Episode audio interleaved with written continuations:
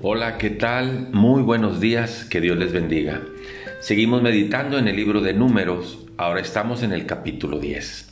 En este capítulo Dios le da la orden al pueblo de que se trasladen, de que muevan todo el campamento, recordándoles que el pueblo de Israel andaba por el desierto y tenían tiempos que acampaban y tiempos que avanzaban.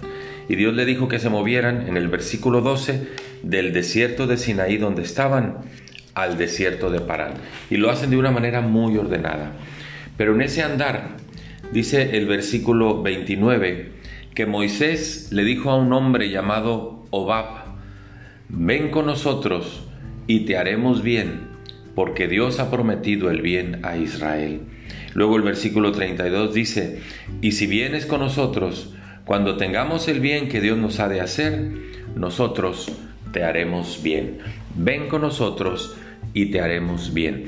El día de ayer compartía en la congregación que muchos que se acercaron a Jesús recibieron un bien. Y les recordaba acerca de un hombre que era rechazado por su pueblo, era un publicano o cobrador de impuestos. Cuando Jesús lo vio, le dijo, Saqueo, bájate del árbol, voy a ir a tu casa.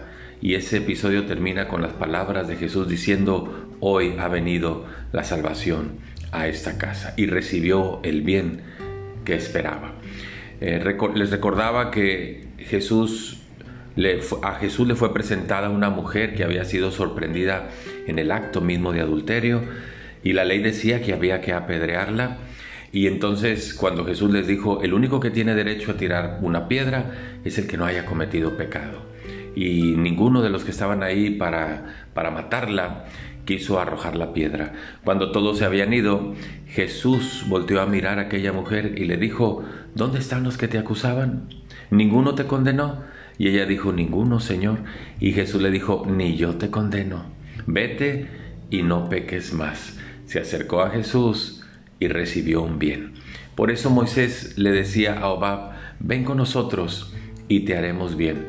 Muchos de nosotros hemos encontrado el bien, el gran bien en Jesús de una vida perdonada de pecados, una vida transformada por Dios, una vida con la seguridad y, la esperanza firme que el día que cerremos aquí los ojos, los abriremos en la presencia de Dios.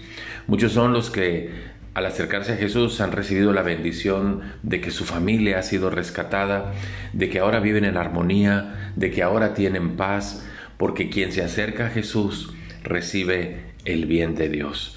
Por eso hoy podemos decir como Moisés, ven con nosotros y te haremos bien.